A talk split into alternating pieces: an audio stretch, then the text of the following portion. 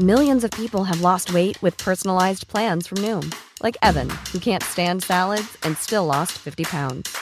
Salads, generally, for most people, are the easy button, right? For me, that wasn't an option.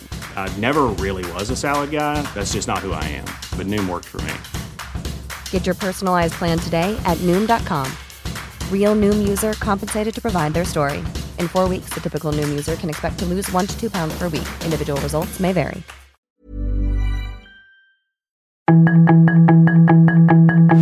Tarde a tarde, lo que necesitas saber de forma ligera con un tono accesible. Solórzano, el referente informativo.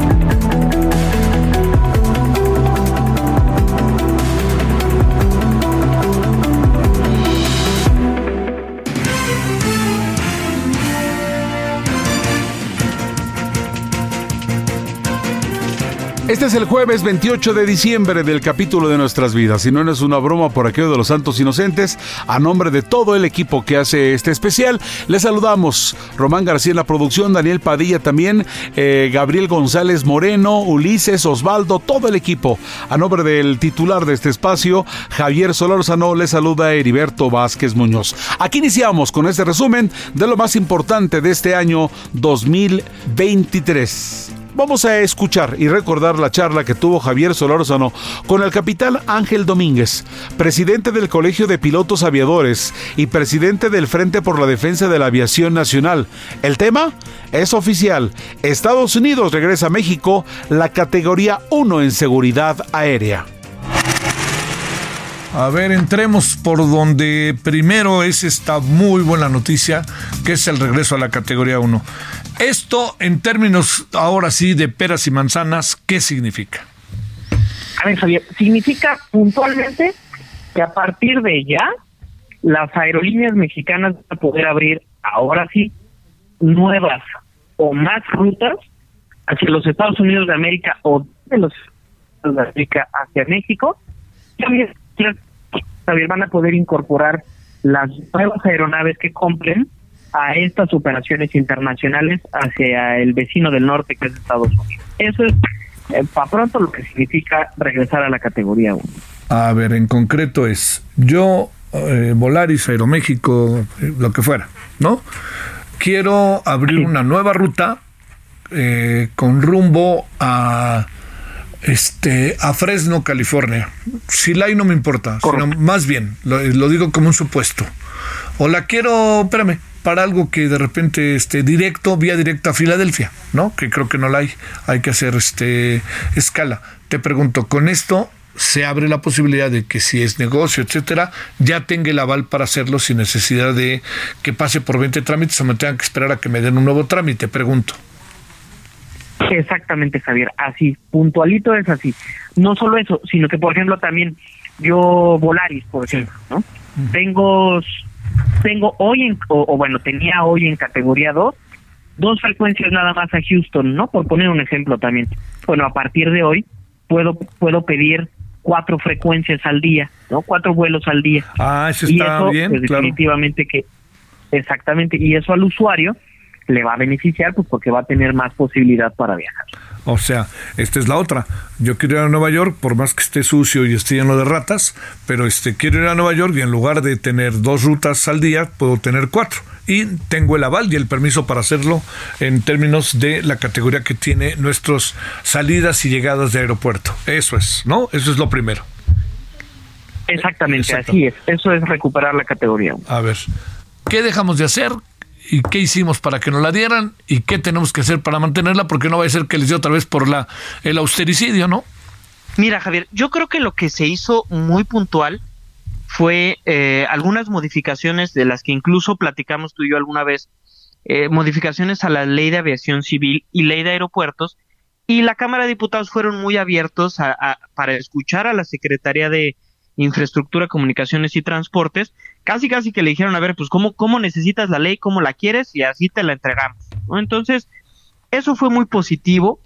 Eh, yo creo que se le ha dado también entrenamiento al personal de la Agencia Federal de Aviación Civil.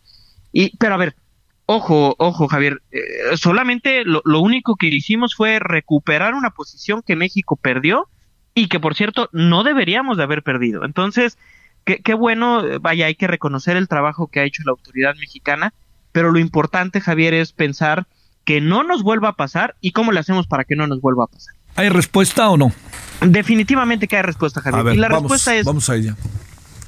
Si, si ya le dimos el, el, marco normativo que necesita el día de hoy la Agencia Federal de Aviación Civil, ahora nos falta darle el presupuesto necesario para que tengan los recursos necesarios para hacer bien su trabajo y estar siempre vigilantes de no caer nunca por debajo del estándar internacional. Entonces, aquí va a ser muy importante que, el personal de la Agencia Federal de Aviación Civil participe dentro del concierto del, dentro del concierto internacional, vaya, que vayamos a la Organización de Aviación Civil Internacional constantemente a empaparnos de cómo funciona la aviación en el mundo. Yo creo que esa es, esa es la respuesta para no caer otra vez. Oye, el Aeropuerto Internacional de la Ciudad de México a veces es insufrible tanto Terminal 1 como Terminal 2. A veces insufrible.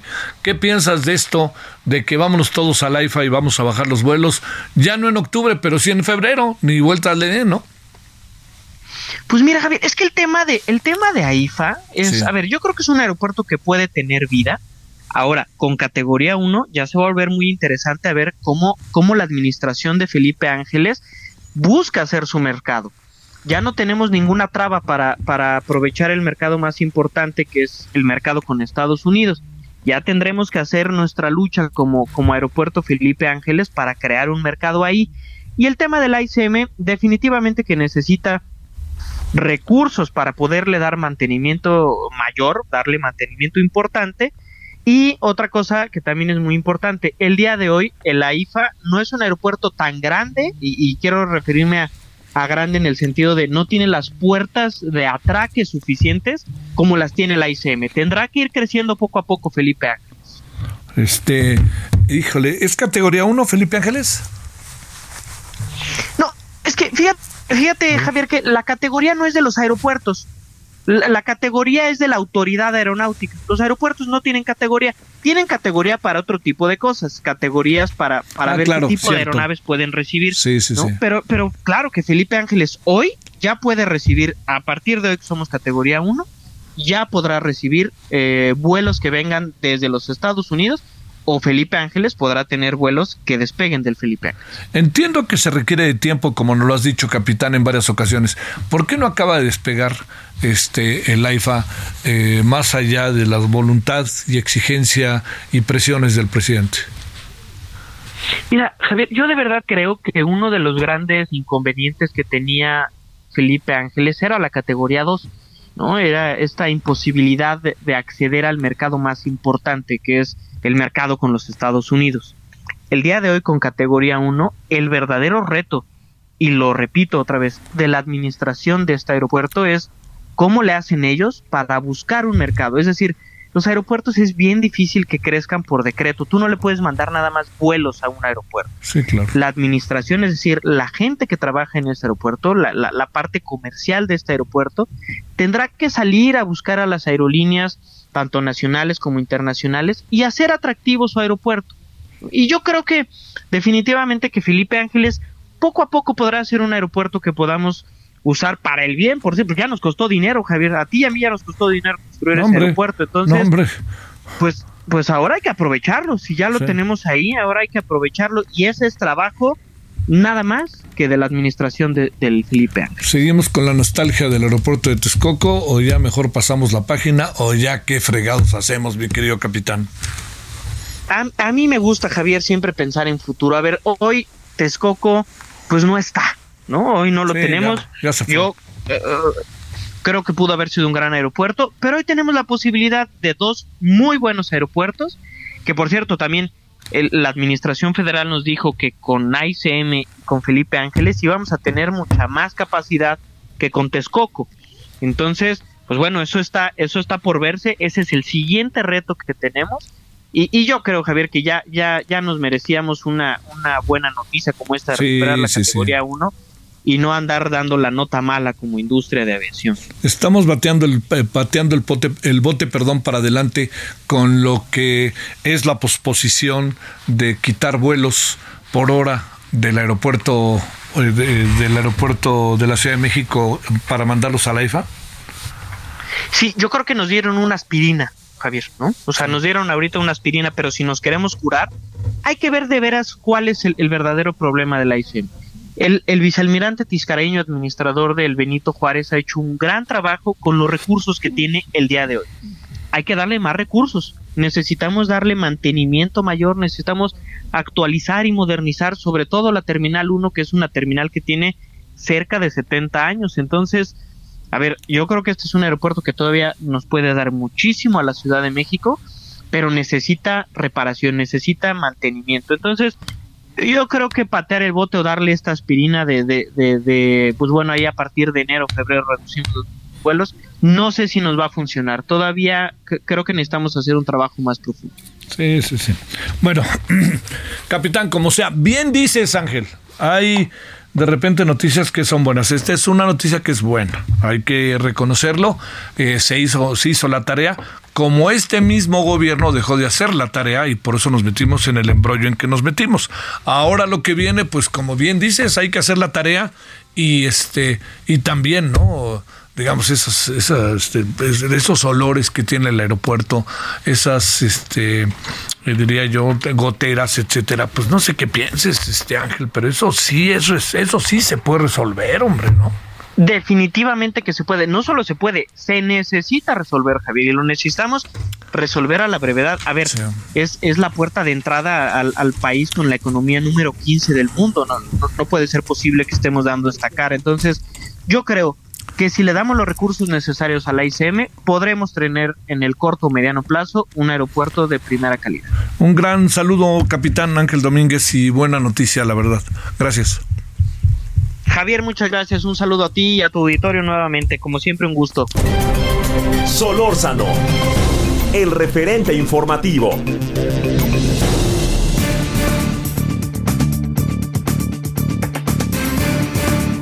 Otra de las charlas importantes en el 2023 fue la que tuvo Javier Solórzano, el referente con la doctora Elena Varela Guinot, coordinadora del doctorado en estudios críticos de género en la Universidad Iberoamericana. Y es que el tema era que una mujer en la presidencia de la República ¿Qué tanto podría ser que cambiaran las cosas? Una charla muy interesante con algo que ya se prevé para este 24 parecer tendremos una mujer en la presidencia de la República y Javier Solórzano tocaba el tema con este especialista. A ver si serán diferentes las cosas si gana eh, Claudia o si gana Xochitl en materia de género o qué alcanzan a apreciar en lo que están viendo desde ahora. Eh, la verdad es que, Javier, en principio eh, lo que alcanzamos a observar no nos permite ser muy optimistas con respecto a que vaya a haber un cambio de fondo en cuanto a las políticas en temas de género, ¿no? Es decir, yo creo que aquí hay que distinguir eh, dos, dos, dos situaciones diferentes. Una es el hecho de que una mujer vaya a ser presidenta de la República. A ver, por favor. algo Elena, Elena, eh, a ver un segundito, perdón, Elena, nos perdimos. Una cosa es ser que una mujer vaya a ser presidente de la República y ahí se hizo un silencio y luego regresaste, pero se regresaba un poquito, este, eh, bueno, como entrada y salida. Nos quedamos. Una cosa, Elena, es que una mujer vaya a ser presidente de la República y ahí fue donde se cortó lamentablemente. Adelante, Elena. Gracias, Javier. Os decía que una cosa es que vaya a ser presidente de la República, presidenta de la República, y creo que sí lo va a ser, eh, y otra muy diferente a que esto signifique un cambio en temas de género, ¿no? Eh, em, es como si dijéramos, si, si, utilizamos una imagen eh, similar a una cosa fue cuando las mujeres empezaron a tener eh, una mayor presencia en el poder legislativo y eso no significó en automático un cambio en cuanto a la legislación que se estaba aprobando en ese poder legislativo, ¿no? Es decir, el ser mujer y tener presencia en el espacio público es un cambio muy importante, sin duda alguna. Eh, era un espacio que estaba absolutamente vedado a las mujeres y ahora sí está, eh, es, es, es, una realidad que en el 2024, salvo que ocurra algo excepcional, eh, una mujer eh, ocupará Palacio Nacional, ¿no? Pero eso no significa eh, un cambio en las políticas de género, porque esto, porque el, el, el quehacer, o sea, la, forma en que se ejerce el poder no necesariamente va a cambiar por el hecho de que, se, de que sea una mujer, ¿no? Entonces, lo que yo observo con las dos candidatas que tenemos es que en realidad tenemos eh, muy pocos elementos para ser optimistas con respecto a que se vaya a traer una agenda realmente feminista. Eh, los intereses políticos partidistas van a seguir teniendo un peso muy fuerte como para jugársela con ciertos temas que se saben esto que son polémicos, que eh, pueden generar una cierta polarización, etcétera, ¿no? Entonces, lo que yo veo en los próximos meses es mm, si se va a explotar eh, discursivamente el hecho de que sea una mujer, eh, pero no veo grandes cambios en el futuro. Este, a ver, si nos echamos en el pasado, mujeres que han sido candidatas a la presidencia, no hay, este, digamos, aquí, aquí, perdón que lo diga así, pero no hay de otra. Eh, pero digamos, sí, no, este, lo que yo me pregunto es ¿Qué, qué, qué piensas que puede pasar en la cabeza del votante de ellas y ellos? No, no, me gusta, Elena, esa reflexión de estamos preparados para que una mujer nos gobierne, pero perdón, me parece que es ociosa, ¿no? No, no va por ahí el Totalmente. asunto. Sí, es, me parece ociosa y hasta ofensiva. El asunto como que va por otro lado. A ver, ¿qué ves en este, en lo que hoy llamamos pomposamente el imaginario colectivo? Eh, lo que pasa es que el imaginario colectivo sí va un poco con esa corriente de y estamos preparados porque porque narrativamente sí se ha eh, construido ese discurso de si un país está listo para que lo gobierne una mujer o no, ¿no? Entonces, eh, digamos, y eso lo que denota son las desigualdades todavía existentes, ¿no? Entonces, porque cuando eh, cuando no ocupaban ni siquiera las gubernaturas, también se tenía en duda y será posible que una mujer llegue a gobernadora de un estado hasta que llegó y no pasó nada, o sea, y siguió todo igual, de hecho, tampoco ni siquiera pasó, como te decía, ni siquiera es que cambiara la agenda en términos de, de cuestiones de género, ¿no?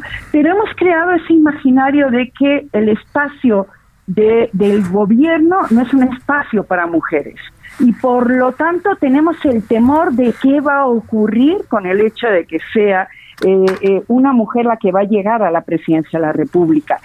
Eh, Javier, el simple hecho de que estemos teniendo esta conversación tú y yo denota efectivamente cómo todavía puede existir en el imaginario de muchos mexicanos y mexicanas, puede existir esta idea de híjole, pero puede, esto puede ser un, puede ser un problema el hecho de que sea una mujer, ¿no? Eh, lo cual, digamos, a mí me parece absolutamente absurdo. O sea, puede ser tan un problema que sea una mujer como que sea un hombre. Es que no depende del hecho de que sea mujer u hombre quien llegue a la titularidad del Ejecutivo, sino de quién llegue, ¿no? Entonces, eh, pero, pero socialmente sí todavía está este temor de, uff, a ver qué va a pasar ahora que sea una mujer, ¿no?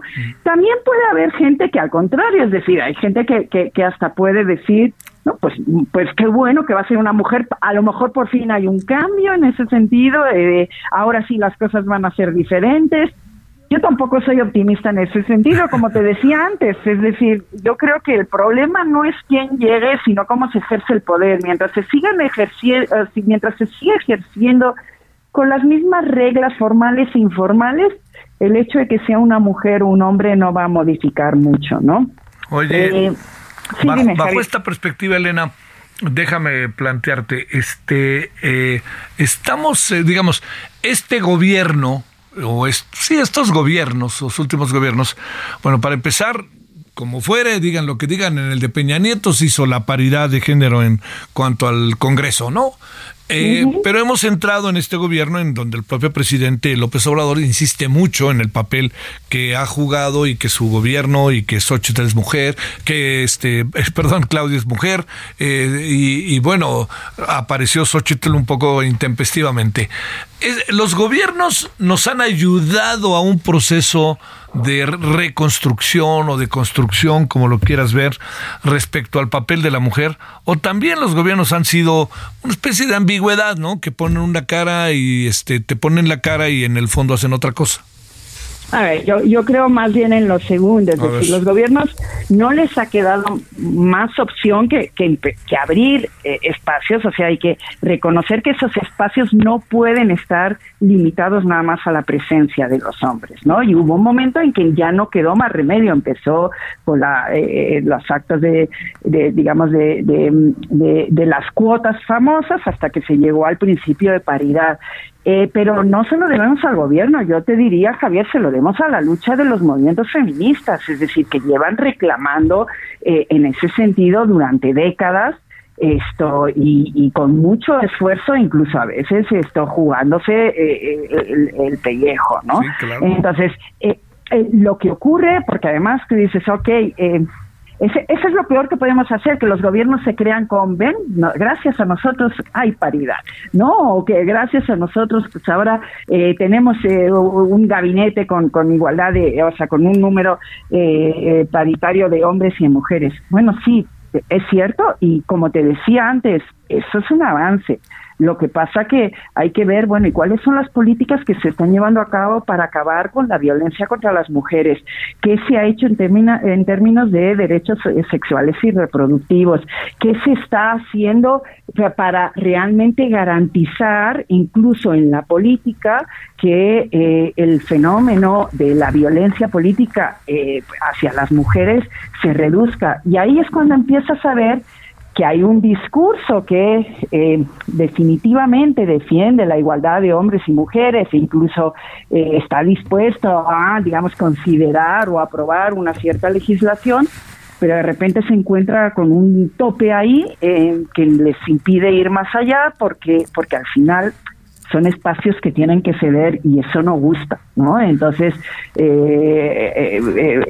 se trata eh, de incomodar, o sea, eh, eh, de repente empieza a ser demasiado incómoda la presencia de ciertas mujeres cuando reclaman ciertas políticas, ¿no?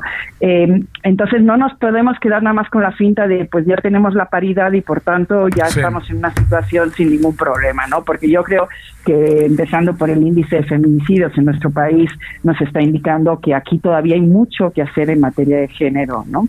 A ver, este, híjole, lo que pasa es que sí, sí, digamos, esto no es en automático. Eh, estará, yo pienso, en la voluntad de Xochitl y de Claudia. Supongo, estará en la voluntad de ellas hacer valer de manera sumamente importante la cuestión de género. Te pregunto, ¿ellas podrán o no podrán un poco, incluso como para volver a lo que fue el inicio de la conversación, Elena? Eh, a ver, yo, yo creo, eh, o sea, está en la voluntad. Lo que pasa que al mismo tiempo, al ser dos mujeres, eh, como estrategia política reduce su efecto, ¿no? Sí, eh, claro. Y, si, o imagínate si el candidato del frente hubiera sido un hombre o el candidato de Morena hubiera sido un hombre frente a una mujer, ahí sí puedes explotar mucho más el demos la posibilidad de que una mujer llegue a la presidencia, hagamos un cambio, etcétera, etcétera.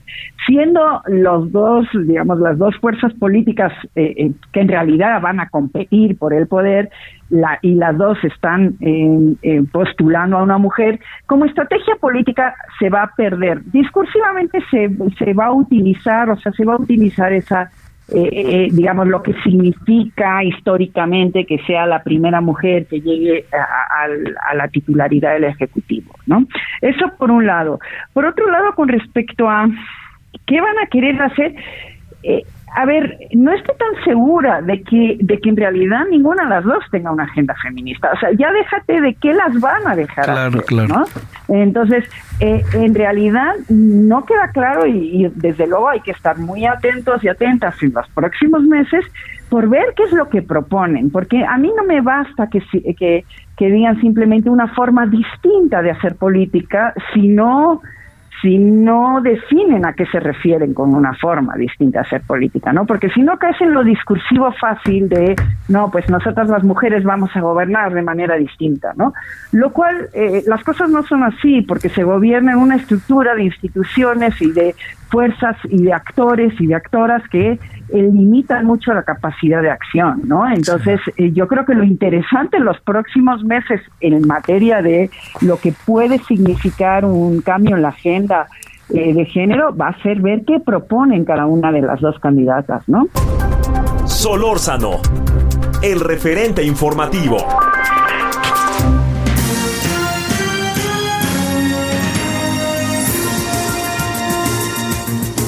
El referente informativo. Vamos a una pausa y regresamos.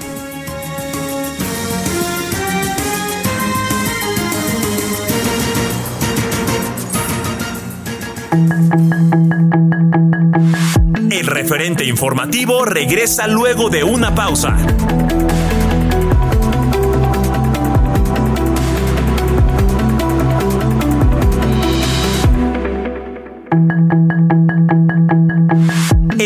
De regreso con el referente informativo.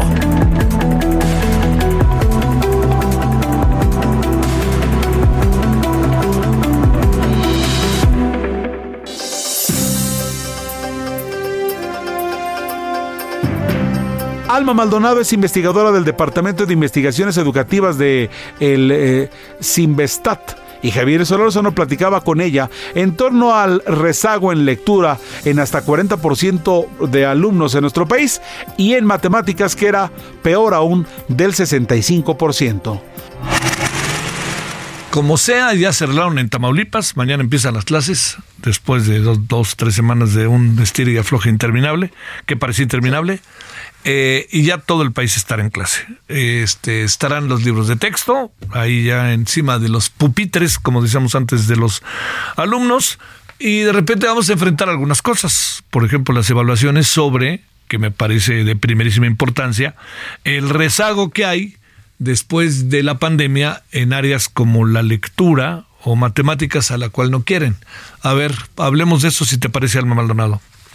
Sí, cómo no, Javier, pues eh, se dio a conocer y muy tardíamente, me parece, en un tono muy conciliador por parte de Mejoredu, que es este organismo que viene a sustituir a lo que era el INE, el Instituto de, Evaluación Educativa, un reporte de evaluación diagnóstica del aprendizaje de los alumnos de educación básica eh, del periodo 2022-2023 que pues cumple parcialmente un reclamo que estuvimos haciendo durante mucho tiempo de contar con un diagnóstico nacional de qué pasó después de la pandemia, ¿no?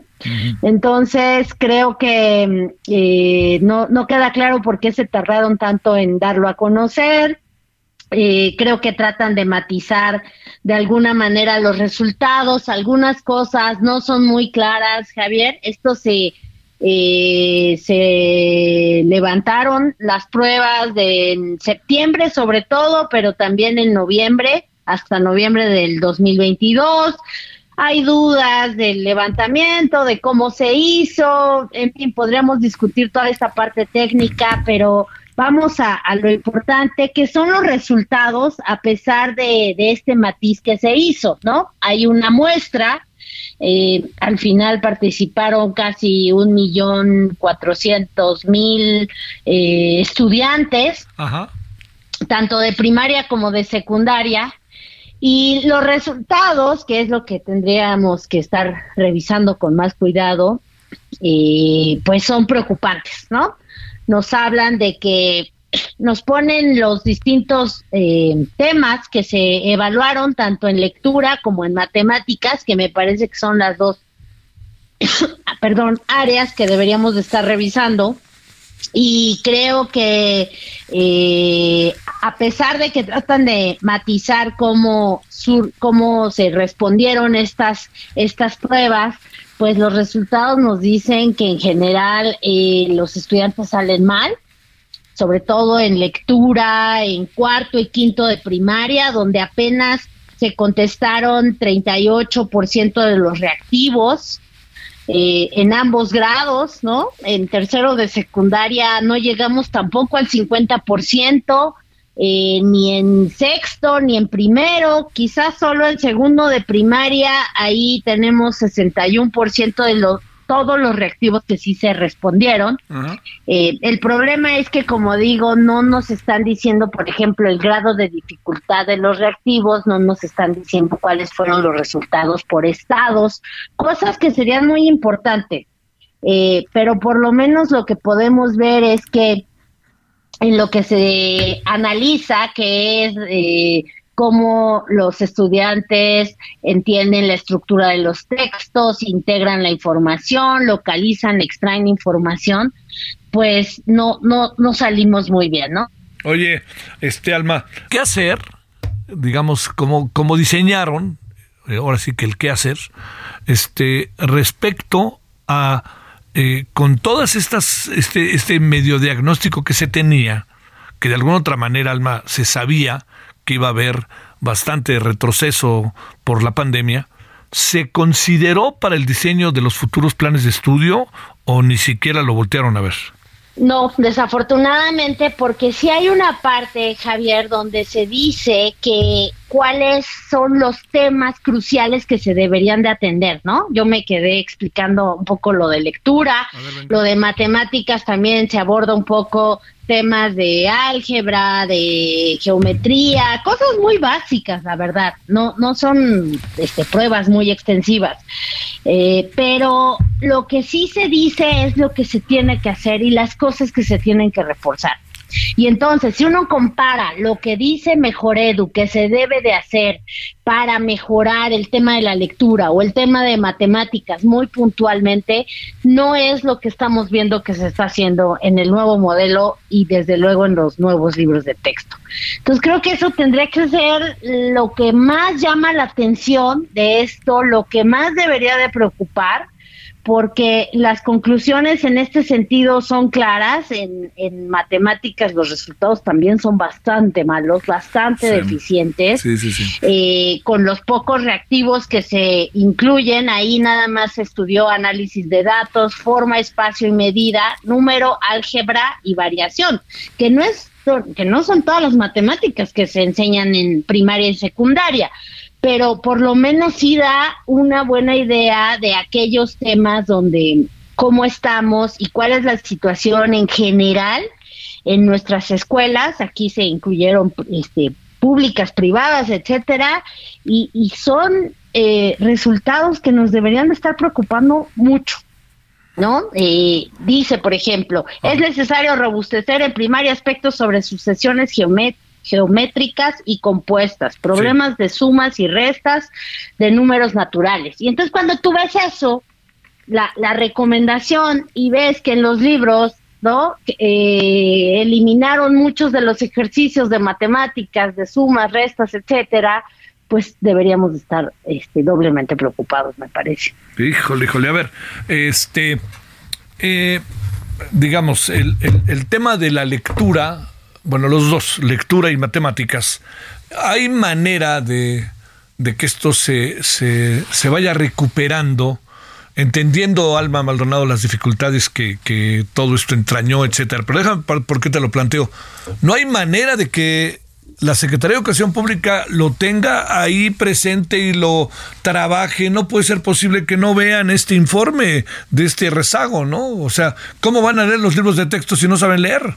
Sí, eh, uno pensaría que además ahora Mejor Edu, que, que forma parte ¿no? de, de, la Secretaría de Educación, porque perdió esa autonomía que tenía el anterior INE, pues este pase, haya pasado estos resultados antes, porque como te digo, este informe se da a conocer apenas, pero tuvieron los resultados antes, ¿no? ¿Y por qué no hubo ahí una eh, confluencia entre ver los resultados y después proponer un modelo y unos libros de texto que atendieran estas necesidades que surgen claramente en, en estas pruebas que ni siquiera son eh, tan extensivas como ya, ya lo expliqué.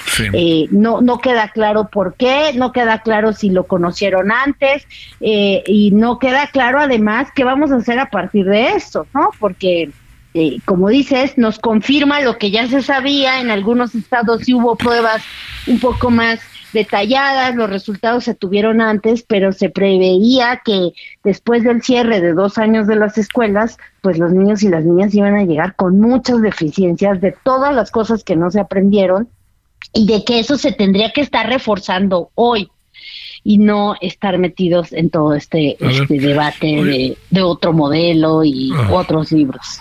¿Qué sabes hasta ahorita de la aplicación de los libros de texto? ¿Tienes algún reporte, algo que sepas?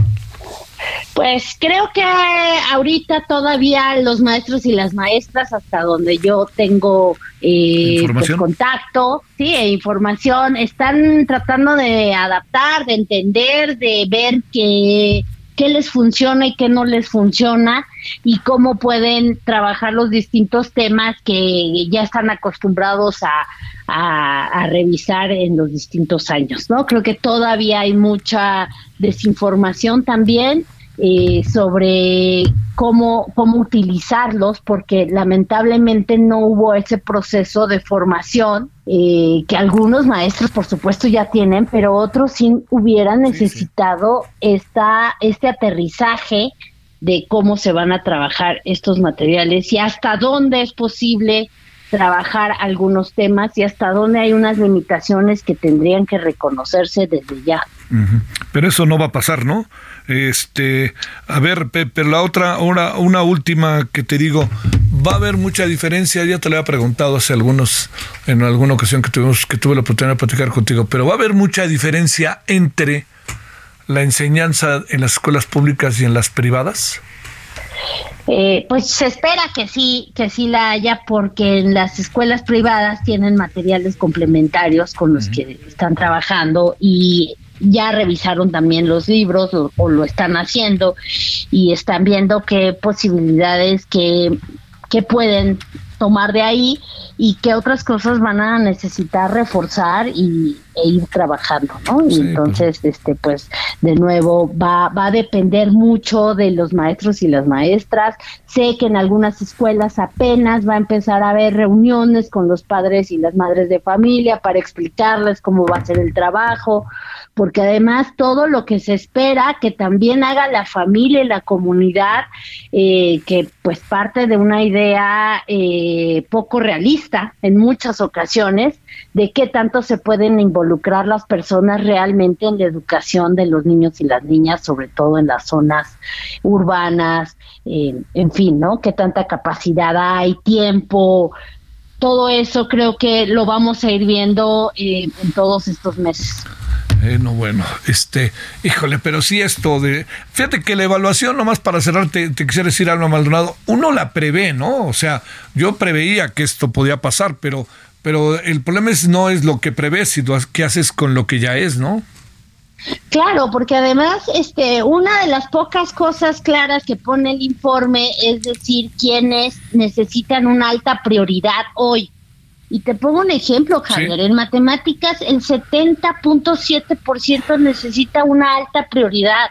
Y, y, es algo que no se está contemplando, que no estamos teniendo una estrategia. ¿Qué va a significar que, que, que todos estos niños jóvenes, ¿no? De tercero de secundaria no pudieron responder un mínimo de 40 reactivos, del 40% de reactivos que se preguntaron en matemática. Sí, qué cosa. Es que es eso, necesitaríamos estar pensando en una estrategia echada a andar este al respecto y eso es lo que hoy no tenemos, ¿no? A pesar de que eh, ya llevamos tiempo de, de haber regresado a las escuelas.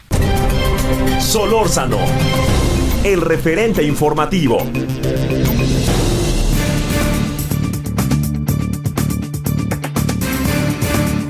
Imer Flores Mendoza, investigador del Instituto de Investigaciones Jurídicas de la UNAM, platicó con Javier Solórzano en torno a que Arturo Saldívar había renunciado a la Suprema Corte de Justicia de la Nación tras 14 años como ministro. Ello el 7 de noviembre y aquí lo tenemos para ustedes. Y también en esa charla se platicó que la UNAM ganaba amparo contra el juez que protege a la ministra Yasmín Esquivel.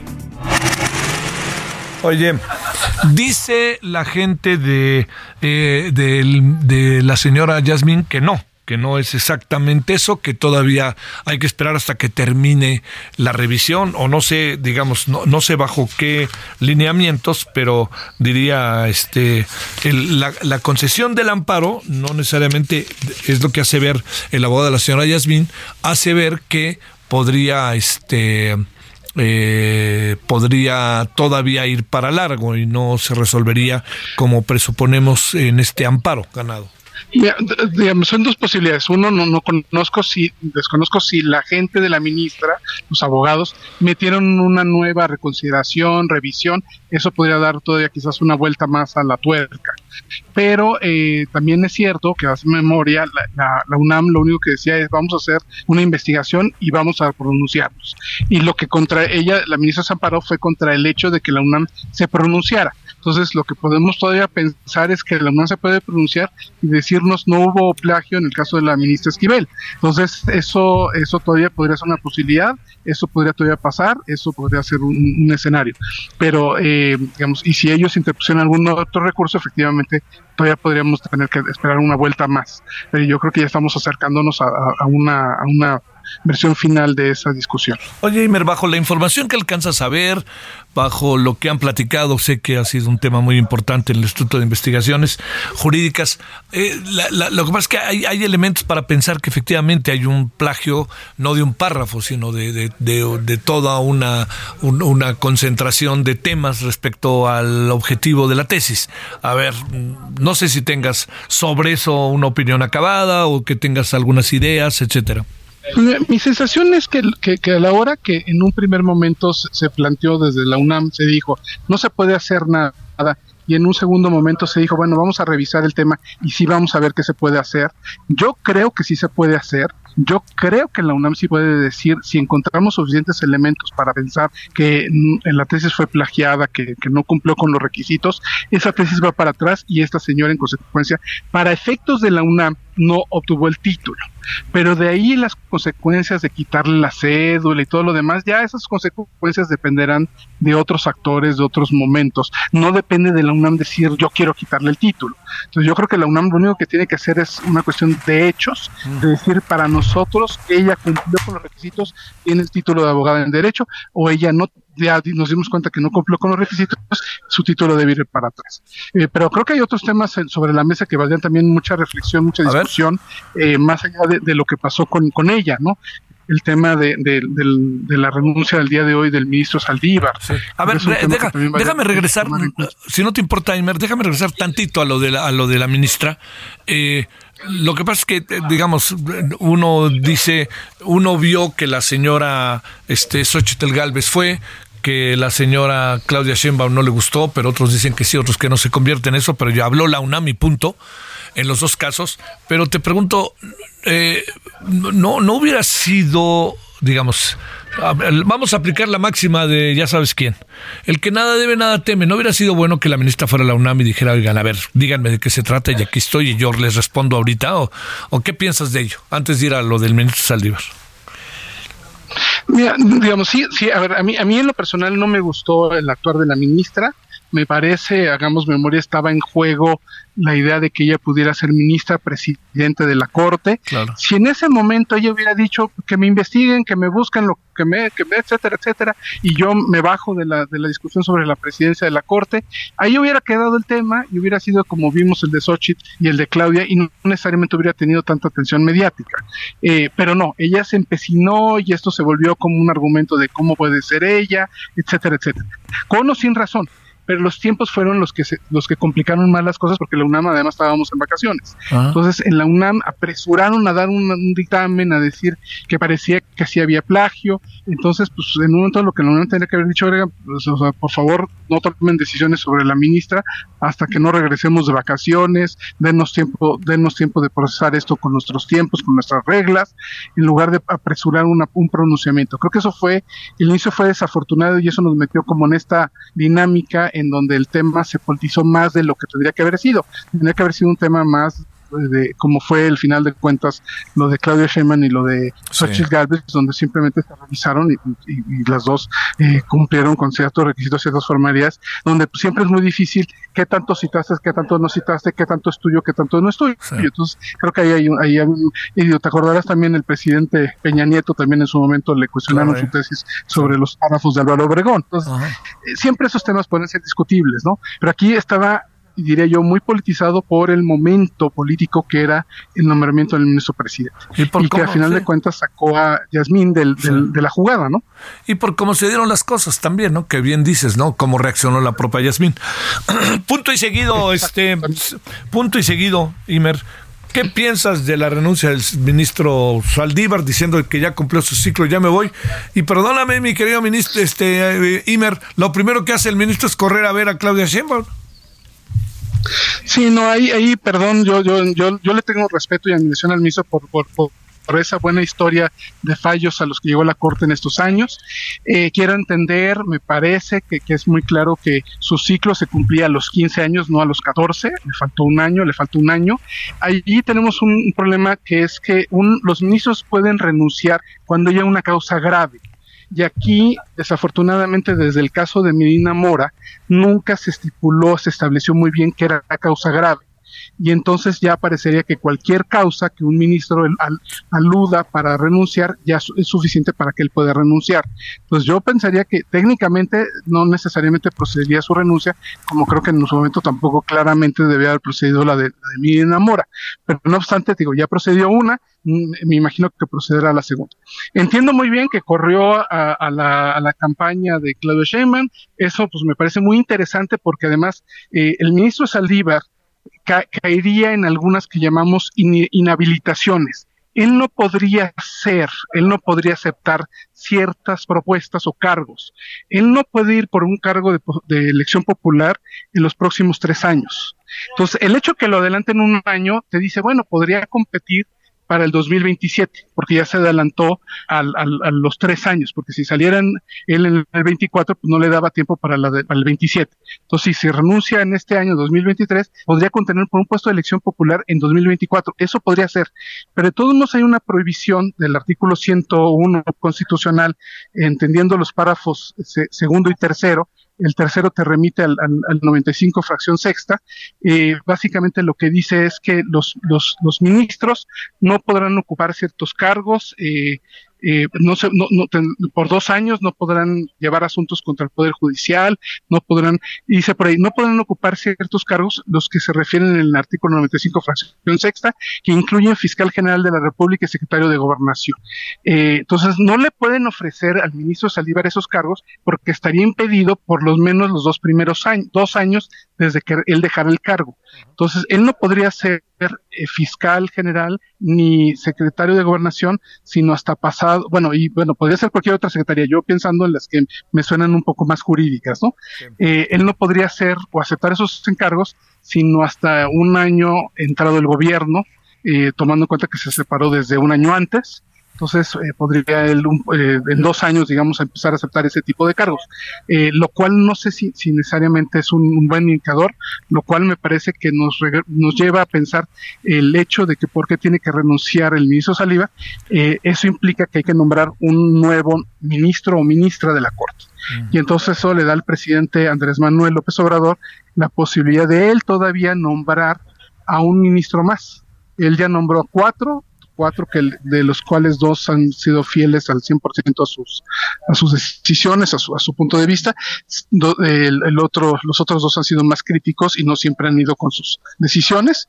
Eh, entonces creo que ahí lo interesante es quizás eh, como de corto plazo que el presidente gana la posibilidad de nombrar un ministro de la Corte que no hubiera tenido esa posibilidad de hacerlo él. Oye, lo que sí es que en el mundo de las contradicciones en que vivimos, la cuestión es que todo lo que dijo el ministro de la Corte, el presidente ministro de la Corte durante meses, de este intento de alargamiento, todo eso, pues se fue al caño, ¿no?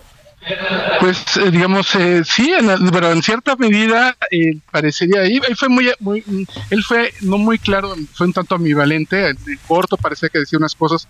Él podría haber mantenido otra, otra, podemos dar otra lectura, ¿no? De que él no estaba a favor de esa reforma. Él desde el día uno dijo, bueno, ya se pronunciaron los diferentes poderes, a ver, habrá que ver qué dice el Poder Judicial. Entonces él mismo quizás sabía que, entre sus compañeros no necesariamente iba a ser una propuesta bien recibida y que eventualmente él preveía el resultado de que no iba a pasar. Pero bueno, él, él yo creo que, que en ese sentido él ya había estado coqueteando con el gobierno del presidente Andrés Manuel. Y aquí lo interesante es que se vaya abiertamente a la campaña de la candidata del, partido oficial del, gobierno de Andrés Manuel, eh, que es Claudia Sheinbaum, ¿no? Entonces, eh, pues muy interesante, pero la apuesta me parece que es, que es, que es riesgosa, que es, que es curiosa. Él, entiendo que por esta movida él renuncia a sus privilegios como ministro de la Corte, a su haber de retiro, él tendría que haber concluido los 15 años para poder eh, cobrar ese haber de retiro. Entonces, eh, tengo la impresión que, que, que, que es una, una, apuesta interesante de su parte, no sé si necesariamente le va a salir bien, y, si, eh, pero sí, sí noto la, la cierta tensión y contradicción entre lo que él había en algún momento dado dicho y, y esta clara, clara postura política, ¿no? Solórzano, el referente informativo.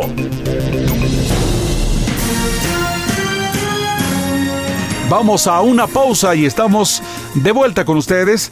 Las entrevistas más importantes realizadas por Javier Solórzano a través del referente informativo. El referente informativo regresa luego de una pausa.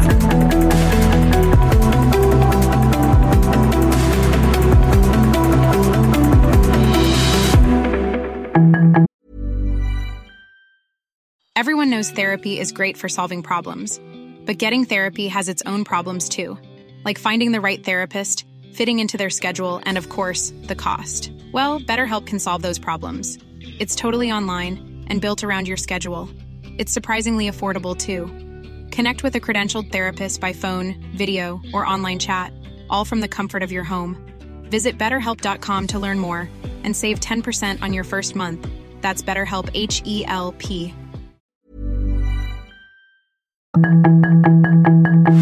Estamos de regreso con el referente informativo.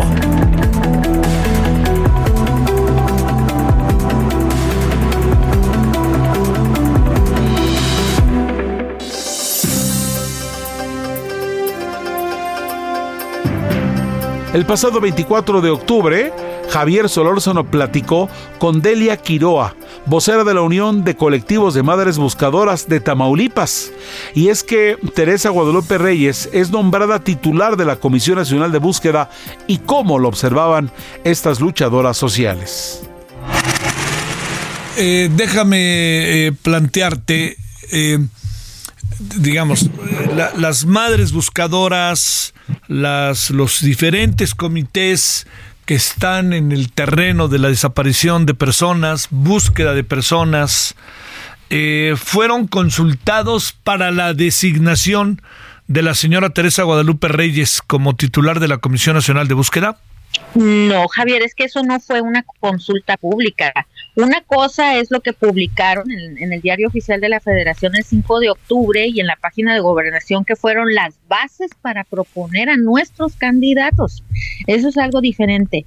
Ahora, supuestamente algo que tenía que ver un poco con la consulta pública y que nosotros podíamos hacer preguntas en línea eran las entrevistas, como las que le realizó Encinas, por ejemplo, Carla Quintana y a los, a los candidatos que se propusieron el periodo pasado. Ahí podríamos tener un poquito más de participación, pero eso no se hizo en esta ocasión. O sea, entonces, ¿cómo supones, Delia, que acabó siendo el proceso de designación de la señora eh, Guadalupe Reyes, Teresa Guadalupe Reyes, en que se asegura la propia secretaria de Gobernación que se hizo a través de un proceso de, eh, de, este, de investigación, de eh, revisión, de consulta, etcétera. No es ilegítimo, ella está mintiendo no se hizo un proceso adecuado de consulta a las familias, a los colectivos y a las víctimas. Eso es una mentira. Eso fue una imposición del presidente y ella se está prestando para eso. Entonces, este, nosotros vamos a impugnar por la vía del amparo. ¿eh? Esperemos que los juzgados, pues, vean, actúen conforme a derecho y resuelvan lo más prudente que es pues, reponer el procedimiento para que ahora sí, ya vigilado por un juez de distrito, se pueda consultar a los colectivos y a las familias de qué, qué perfil es el más adecuado, porque aparte esta señora ni siquiera cumple con dos de las fracciones necesarias que es experiencia por lo menos dos años en búsqueda de personas. Inclusive si tú lees el, el, currículum vitae que ella sube, no menciona absolutamente nada de búsqueda, sí, de derechos humanos, pero pues como titular de la INEA, pues igual y también hasta el título es falso. O sea, no sabemos, la verdad es que uno desconfía de todo y, y como sabemos que el presidente eh, eh, pone por encima el servilismo y la lealtad a el conocimiento y la capacidad, pues no queremos esa señora ahí, vamos a llegar hasta las últimas consecuencias en, este, por la vía judicial. En su currículum también se consigna que cuando el presidente fue jefe de gobierno de la Ciudad de México, fue directora de recursos humanos en la Secretaría de Finanzas. Mm, bueno, imagínate, y luego dicen que ella modificó muchos datos de, del Instituto de Educación para Adultos y con eso de que el presidente dice que el registro nacional de personas desaparecidas está equivocado y que son menos y que andan con de que quieren rasurar el registro y luego ponen precisamente a una persona que no tiene ética moral ni valores, pues lo más probable es que vayan encaminados a eso, a que quieren rasurar el registro y decir que en México no pasa nada y que son muchos menos desaparecidos de los que actualmente se tiene conocimiento. A ver, partiendo de otra variable, este eh, Delia Quiroa, eh, que es eh, no quisiera verlo tan de manera como tan contundente, pero bajo la idea de que al final ella ya es por ahora la directora, la, la, la encargada de la comisión, la titular de la Comisión Nacional de Búsqueda, eh, ya punto y seguido diría yo, no tiene el perfil, si tiene el perfil, o qué piensas de eso? No, no lo tiene. No lo tiene. No lo tiene y los equipos del Estado de México no la conocen. Y lo que nosotros supimos mucho antes de que ellos iniciaran e-, este proceso es que ya estaba planeado todo, que como ella le ayudó en su campaña a Delfina Gómez, pues la iban a premiar con ese puesto, que le iban a dar ese, ese puesto para que darse por bien servidos con su labor que realizó en la campaña de Delfina Gómez. Entonces, pues imagínate también eso, cómo vamos a permitir nosotros de que estén negociando un puesto tan importante, que es sensible el tema y que tiene que ser alguien muy especializado el que ocupe ese cargo, no puede ser cualquier persona. Oye, este, sin, em, bueno, no, digo sin embargo, el presidente eh, dio el visto bueno para su nombramiento. O sea, la propuesta la vio el presidente con buenos ojos, por eso la palomeó. Sé que lo sabes, pero esto, ¿qué, qué les dice a ustedes? Pues que el presidente odia a las víctimas y más a los colectivos eh, y familiares de personas desaparecidas. Porque, oye, los odia, se oye muy fuerte, ¿no? Se oye muy fuerte, los odia. Eso siento, eso siento yo que nos odia. Una no nos recibe, siempre nos anda sacando la vuelta. Cuando lo increpamos en sus giras, nos avientan las camionetas. Y luego ahora pone una persona que ni siquiera tiene la preparación a, hacerse cargo de, la comisión de búsqueda a nivel nacional, pues imagínate, o sea, solamente una persona que nos odia va a hacernos algo como eso, en vez de buscar a alguien capaz, alguien eh, sensible, alguien humano, alguien empático con el problema, pone a la peor que pudo haber puesto. Eso es lo que yo pienso, ¿verdad? Yo pienso eso. Sí, claro. Y, y, y, no, no, no, no, no, no, ya no nos vamos a dejar, Javier, ya no. Ya no vamos a permitir imposición. ¿Qué, qué sucede, eh, Delia? con los otros colectivos, con lo que con los que ustedes sistemáticamente tienen relación, se intercomunican, ¿qué dicen madres buscadoras que tú conoces? Híjole, porque a lo mejor ya ya pues bueno, ¿qué dicen pues? no estamos de acuerdo con ese dedazo y de todos los grupos y colectivos que yo conozco, nadie, nadie quedó satisfecho y por lo pronto yo voy a hacer un amparo en contra del, proceso de designación que fue totalmente ilegal y se lo voy a regalar a los colectivos para que lo interpongan y hagan uso de este medio de defensa de derechos humanos constitucional. ¿No te ha hablado ni siquiera este por alguna razón la secretaria de Gobernación o la propia nueva titular de la Comisión Nacional de Búsqueda? Hombre, ni a mí ni a nadie. No se han puesto en contacto a nadie. Y quisiéramos saber qué colectivo la propuso a ella. Quisiéramos saber. Porque está muy, muy, muy, eh, ¿cómo te diré? Muy opaco, muy, hay mucha opacidad en este proceso. Sí, sí, sí, sí. Híjole, bueno, ¿qué ha pasado ante la ausencia de Carla Quintana? ¿Algo, algo ha sucedido o ustedes siguen en lo suyo? Y esté Carla Quintana o esté la Comisión Nacional de Búsqueda o no, ustedes pues van en, en lo suyo, ¿no? Sí, pues nosotros tenemos que seguir adelante, no nos vamos a dar por, por vencidas y vamos a seguir buscando a nuestros familiares y vamos a seguir este este combatiendo las omisiones de autoridad y no nos vamos a dejar, o sea, vamos a seguir adelante, no más que sí sería de mucha ayuda pues que ante el frente de esta institución haya alguien que realmente quiera trabajar y, pues esté capacitado para hacerlo, pero por lo que vemos este gobierno no lo va a hacer, al presidente no le importa, por, no le interesa, por eso digo que nos odia, porque se ve a leguas que, que, este, que es una persona que le gusta dividir y le gusta generar odio y le gusta que haya problemas en México y que los mexicanos nos la pasamos como perros y gatos por una otra cosa para que ellos estén en el poder siempre beneficiados y viviendo como reyes. Solórzano, el referente informativo.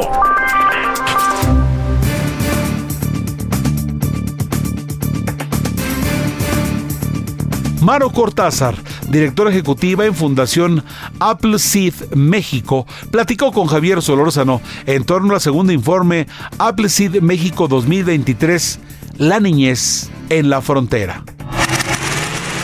Oye, a ver, déjame plantearte, Maru, exactamente qué es Appleseed, qué significa. Y segundo, ¿qué es esto del informe?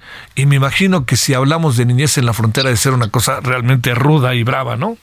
Así es, totalmente, y te agradezco mucho. Mira, te cuento, Apple Seed México somos una organización sin fines de lucro, somos parte de una red de acceso a la, de centros de acceso a la justicia. Nuestra casa matriz se encuentra en Washington, somos una organización binacional de la sociedad civil y tenemos 18 centros, cada centro atiende la problemática social de su comunidad. Entonces, eh, estamos cumpliendo nuestros primeros 20 años en México y te puedo decir eh, en un minuto que lo que hacemos es identificar temas de alto impacto social que por medio de una investigación legal profunda y una intervención pro bono de nuestros miembros, que son en su mayoría despachos de abogados, podamos buscar espacios de mejora de la calidad de vida de la población que atendemos. Entonces, hoy tenemos el privilegio de contar con 72 despachos en México. Imagínate el privilegio que te apoyen, que sea pro bono, que te digan que le entran contigo, entonces es un privilegio y es la única forma, ¿no? De trabajar todos en conjunto para ver cómo mejoramos la calidad de vida en muchos temas. En este en concreto de la niñez migrante no acompañada. Fíjole. A ver, ¿y qué, ¿Qué encuentran, Maru, en este informe? ¿Por dónde aparecen las cosas que te parecen más resaltables de todo esto? Pues por dónde empezamos, mira, este tema lo venimos trabajando desde el 2008. Este es el segundo informe porque el primer informe lo presentamos en 2011 y te puedo decir que pues desafortunadamente la problemática sigue así. Sí hago la mención de este informe porque hemos podido comparar.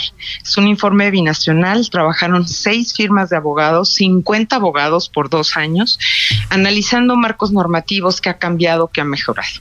De los hallazgos importantes que te puedo mencionar, primero que nada es, primero tenemos que analizar por qué migran nuestros niños, nuestras niñas y nuestros adolescentes. ¿No? Es, es ya de entrada, ya decirte esto es una tarea pendiente para todos los mexicanos, no nada más para el Estado, el Estado lo conformamos todos.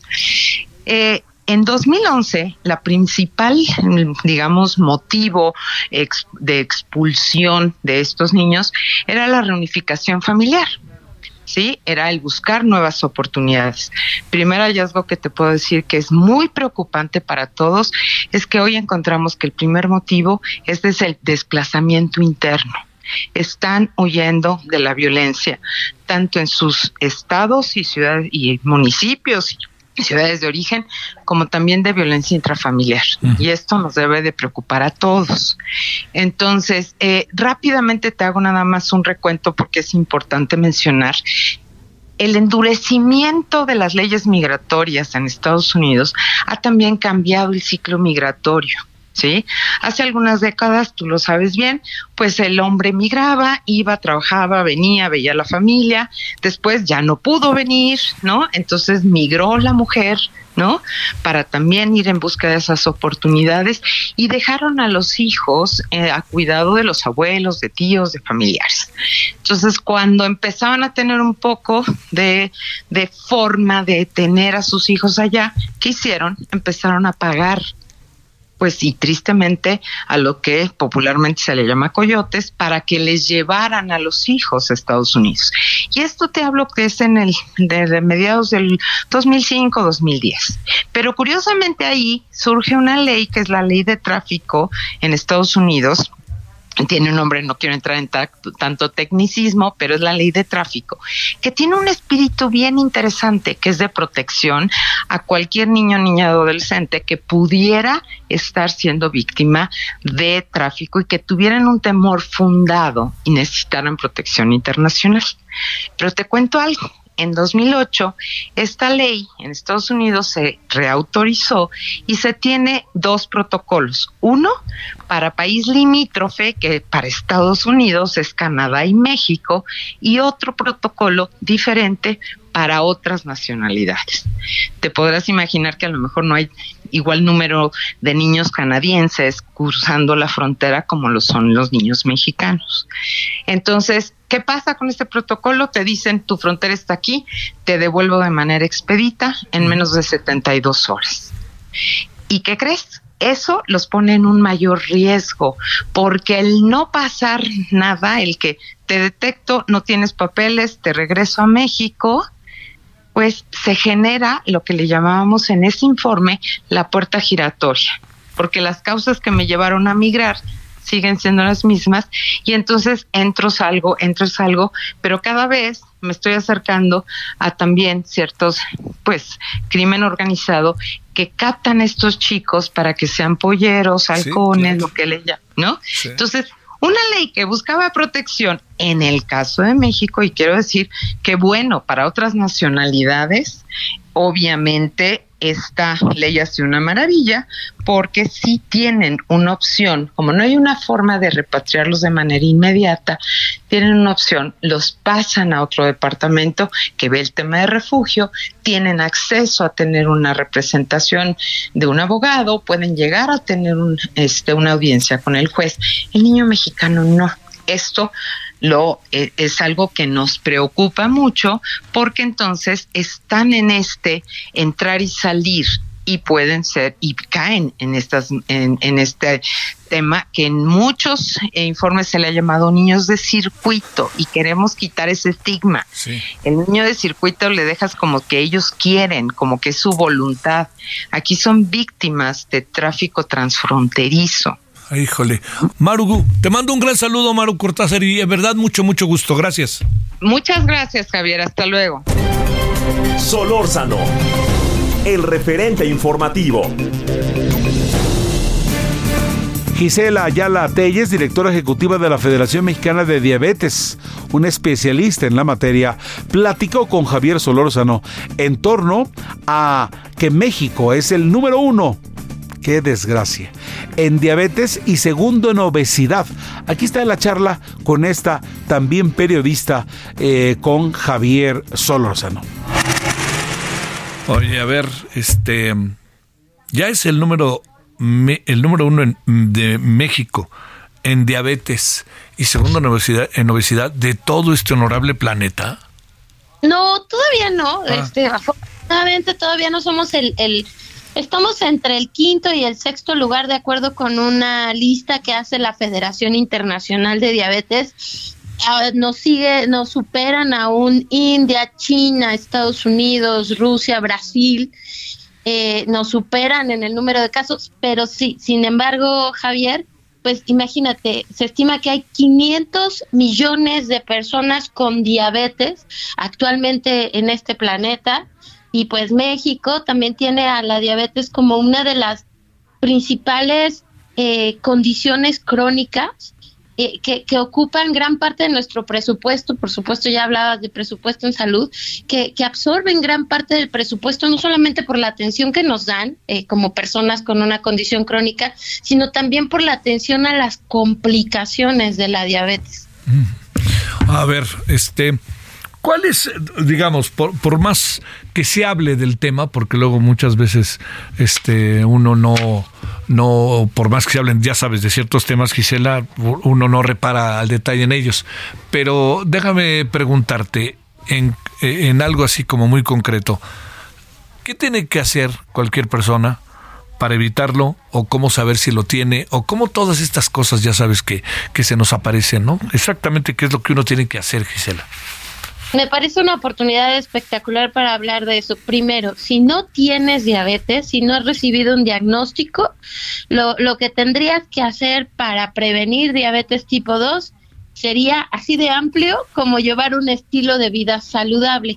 Pero eso, acotándolo, quiere decir mantener un peso saludable, el llevar una alimentación balanceada, hacer actividad regular y algo muy importante, si tienes factores de riesgo como tener más de 35 años de edad, tener familia con diabetes, tener obesidad o sobrepeso, tan solo por citar algunos, deberías hacerte una revisión anual. Y creo que el 14 de noviembre, el Día Mundial, es una oportunidad muy, muy buena, Javier, para para ir, para ser curiosos de nuestra salud y ahorita que yo te estoy diciendo, tener familiares con diabetes, si alguien que te está escuchando dice, ah, cara, yo tengo familia con diabetes, ¿por qué no hacerse una prueba eh, en, en estos días para saber cómo está tu glucosa o azúcar en sangre.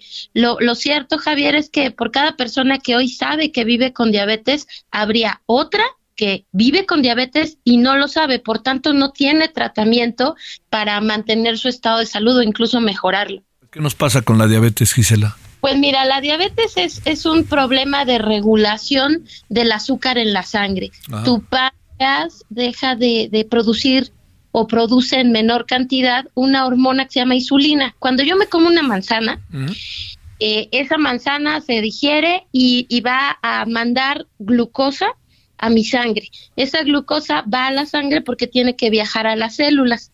Para que entre a las células necesita una llave que es la insulina que se produce en el páncreas. Cuando vives con diabetes, eso que suena tan sencillo y tan bonito, se pierde ese, ese mecanismo natural y necesitas ayudarle a tu organismo a recuperar el equilibrio con alimentación, horarios de comida, cuidado en las cantidades y selección de, de los tipos de alimentos que consumes. El ejercicio te ayuda no solamente para el aspecto físico, sino también para que la insulina de tu cuerpo funcione todavía mejor. Eso en personas con y sin diabetes. Y también hay una, una herramienta muy importante que es la medición de niveles de glucosa. Si tú llevas tratamiento, alimentación, ejercicio, medición de glucosa, podrás evitar, bueno, y, llevas, llegas a un manejo adecuado, podrás evitar o retrasar la llegada de lo que más nos preocupa a todos. Muchas veces escuchamos diabetes y pensamos daño en ojos, eh, amputaciones, daño en los riñones. Y la verdad es que es cierto, Javier, si nosotros como personas con diabetes no logramos un manejo adecuado de la condición. Oye, este, ese, eso pasa por niños, pasa por adolescentes, adultos, tercera edad, ¿por dónde pasa? Eh? Pues mira, en los niños y los adolescentes hay predominantemente un tipo de diabetes que se llama diabetes tipo 1 y esa diabetes es específica o especial, perdón a mis perros, es específica o especial porque obedece a un ataque autoinmune. Tu cuerpo se confunde y ataca a las células productoras de insulina. Esa es muy específica y corresponde a menos del 10% de los casos. La diabetes tipo 2 corresponde a casi todos los casos y esa obedece a lo que yo les decía al principio, antecedentes familiares, obesidad, alimentación eh, desbalanceada, eh, también tiene que ver la etnia. Eh, los mexicanos por nacimiento tenemos un ligero riesgo mayor a desarrollar diabetes tipo 2. también tiene que ver con la edad. Y por eso cuando me preguntas pasa por cualquier tipo de edad.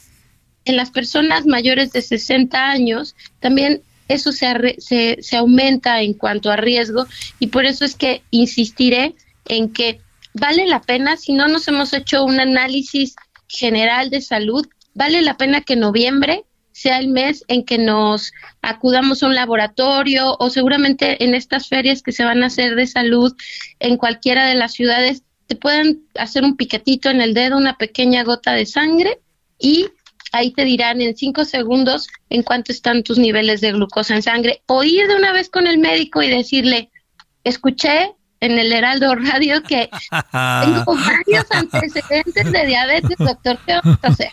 ¿Cómo ves? Y tú a decir el doctor, este, ah, yo también lo escucho. Bueno, oye, a ver, Gisela, déjame, déjame, este, preguntarte así de final. Bueno, viene el 14 de noviembre, entonces, que eso es lo importante, ¿no? Viene el día del, este, de la diabetes para que nosotros tomemos conciencia, etcétera, etcétera, ¿no? Eso es lo primero. Ok, bueno. Lo segundo, ¿Qué le pasa a un ser humano cuando le da diabetes? O sea, ¿qué, ¿qué nos sucede? Yo he sabido de personas que luego les cortan un dedo, personas que se tienen que estar inyectando casi diario. ¿Qué, qué le pasa al ser humano? ¿Qué pasa en la dinámica de tu cuerpo? ¿Qué es lo que le sucede? ¿Se vuelve loco? ¿Lo, lo trastorna o qué viene? Pues sí, efectivamente el, el, organismo como que tiene un, un, una disfunción, tiene un problema, que es lo que te decía, que no logra utilizar de manera adecuada la glucosa. Cuando, cuando tienes diabetes, usualmente se te elevan los niveles de glucosa o azúcar en sangre y a veces no entiendes qué es lo que está pasando y dices, no comí cosas dulces. Bueno, lo que pasa es que tu organismo tiene un problema con la insulina y por eso no puede utilizar el azúcar o glucosa en la sangre. Eso de manera general es lo que pasa en la diabetes. Solórzano, el referente informativo. Vamos a una pausa y estamos de vuelta con ustedes. Las entrevistas más importantes realizadas por Javier Solórzano a través del referente informativo.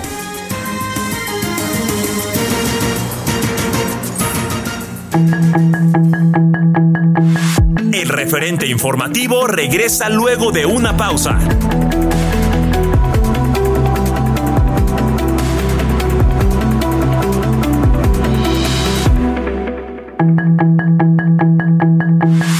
Estamos de regreso con el referente informativo.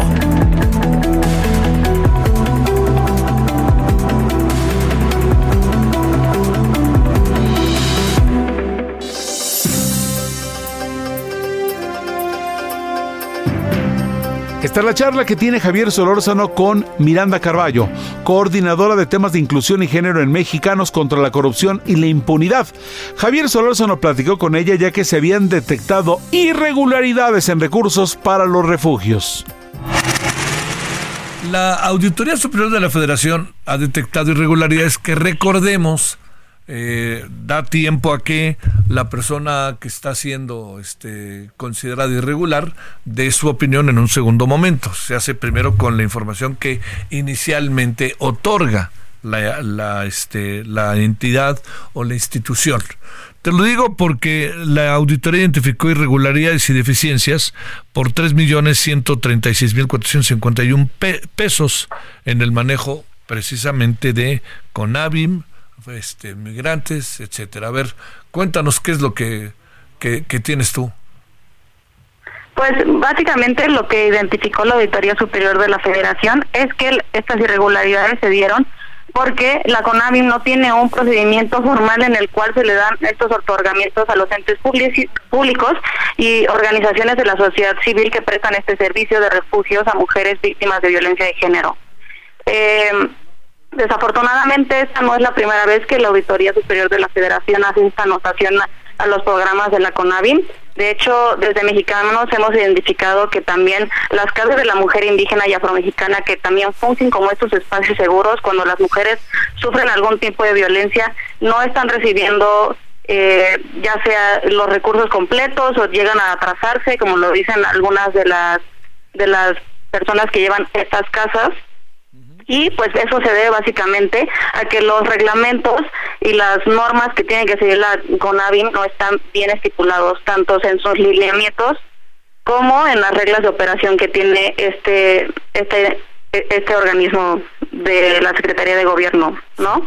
Eh, básicamente eh, no hay control, no hay vigilancia, supervisión y seguimiento de los recursos en la mayoría de los casos, tanto en los refugios como en las casas de la mujer indígena y pues este también ha sido un problema que la misma CONAVIM ha detectado en el 2019, de hecho estipularon que no hay recursos humanos, administrativos y financieros suficientes para poder atacar la magnitud y complejidad de la violencia de género en México, ¿no?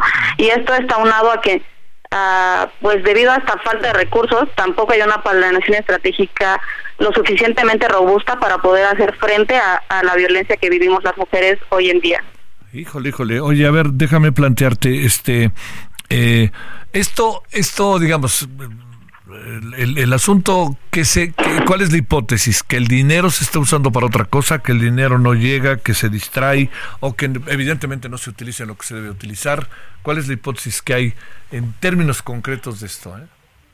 Pues lo que nosotros podemos revisar de acuerdo con la transparencia de los datos es que no hay una claridad de cómo es que se están dando estos estos recursos, ¿no? Tampoco hay una claridad del seguimiento debido a que la CONAVE no tiene estas capacidades para decir este es el dinero que se está entregando y esto es lo que tienen que dar los organismos o las entidades a los cuales se lo estamos dando. Entonces, no, no, no se podría decir que se están malversando los fondos, pero lo que se puede revisar con, la con los datos de transparencia, los cuales tenemos a la mano las asociaciones civiles y toda la población en general, es que no no hay una claridad en qué se está gastando este dinero. Siempre hay estas irregularidades, desafortunadamente.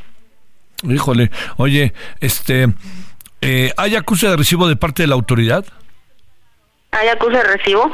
Eh, pues eh, la Red Nacional de Refugios ha, estipulado que muchas veces se retrasa el dinero de la CONAVI o que no se entregan los recursos completamente. Pues esto ya depende de cada uno de los de los refugios de los cuales se preguntan, pero pues repito, esto no solo es un problema que se da dentro de los refugios, sino también en otros programas como la Casa de las Mujeres Indígenas y Afromexicanas, que nos han ah, dado la información a mexicanos contra la corrupción y la impunidad, que muchas veces se están retrasando eh, los recursos que se debían dar, el presupuesto, o que simplemente no llega. Híjole, y eso, espérame, ¿no son recursos, pregunto, etiquetados, Miranda? Sí, estos recursos permanecen, ah, bueno, son del anexo 13, que son las erogaciones para que las mujeres y hombres tengamos una igualdad.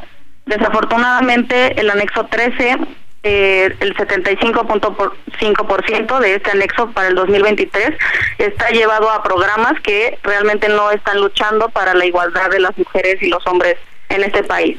El, si me permiten, los cinco programas que con más presupuestos de este anexo son las pensiones para adultos mayores, las becas de Benito Juárez, la, eh, jóvenes construyendo el futuro y sembrando vidas. en lo de las becas de Benito Juárez es para la educación superior y media superior, por eso no está dividido en dos. Híjole, ya está bien lo que inevitablemente a, la vista pareciera Miranda que pues es lo más rentable en términos electoral, político electorales, ¿no? Sí, y desafortunadamente, de acuerdo con la ENDIRE, que es la encuesta nacional sobre la dinámica de las relaciones en los hogares, que, básicamente mide la violencia que sufrimos las mujeres. Eh, cada cuatro años hacen esta encuesta por parte del INEGI.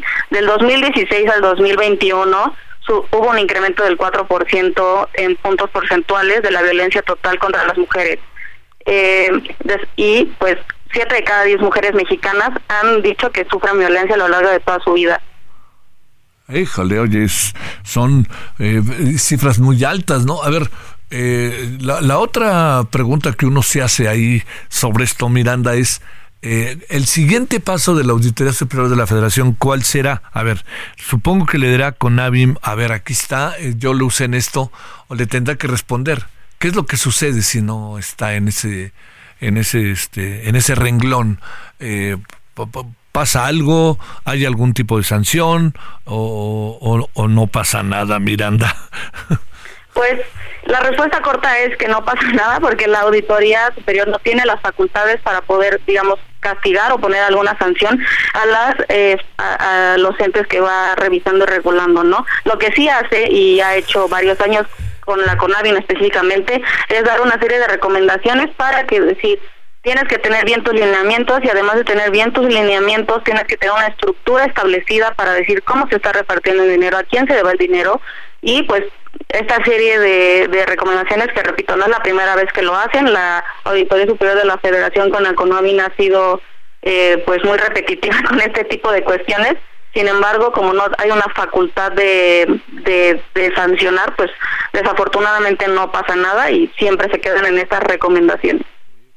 Híjole, Este, eh, eso es dinero que el legislativo también tendría que revisar, puesto que el legislativo es el encargado del presupuesto. Pues el legislativo eh, puede revisar lo que dice la Auditoría Superior de la Federación, pero eh, no mm, mm, el margen de acción que tiene realmente debería ser con la CONAVIN y, pues el legislativo tampoco puede sancionar, digamos, eh, a la CONAVIN. Solórzano, el referente informativo.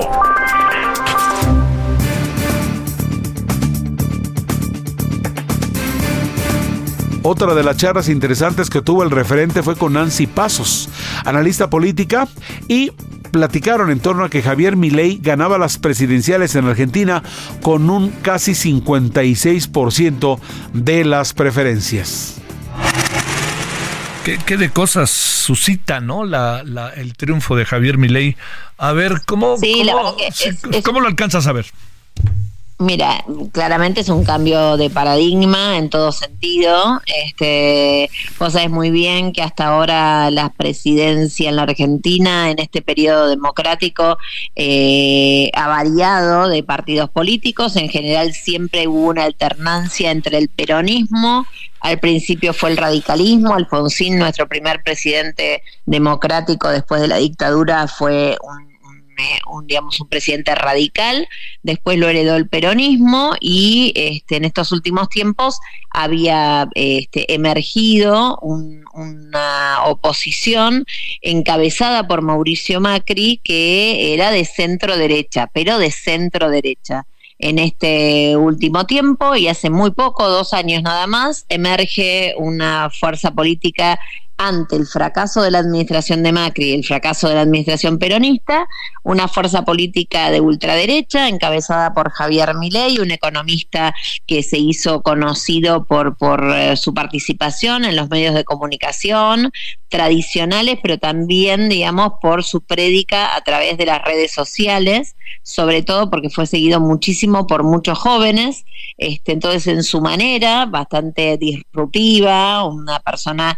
este, casi desaforada y muy pasional en, en todos sus, sus, aspectos. Logró primero conocimiento público, después logró obviamente instalarse como candidato de ultraderecha en el Congreso y termina en solo dos años generando una movida política que gracias a la partición en dos de la oposición termina haciendo que él emerja como el candidato más votado primero en las PASO y y ahora digamos en esta en esta segunda ronda electoral en este balotaje. Así que eh, ley asume el próximo 10 de diciembre en una Argentina bastante convulsionada en términos políticos y sociales, sobre todo porque obviamente él tuvo que competir con el actual ministro de Economía eh, del gobierno peronista que obviamente eh, arrastraba con 140 de inflación y el 40% de este, pobres en la Argentina, con lo cual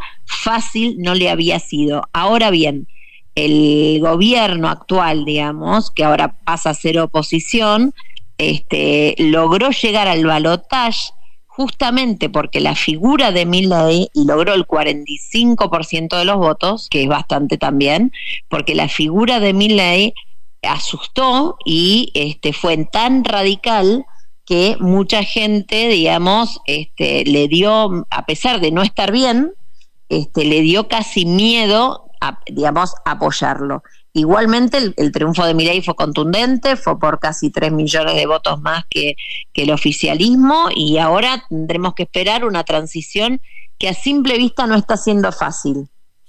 Oye, eh, Nancy, eh, fallaron las encuestas, fallaron las percepciones, aquellas como de que en el último debate había quedado casi fuera de lugar el señor Milei. Las encuestas marcaban una diferencia de uno u otro realmente mínima. Ahora casi son dos dígitos, tres millones de votos, como bien dices.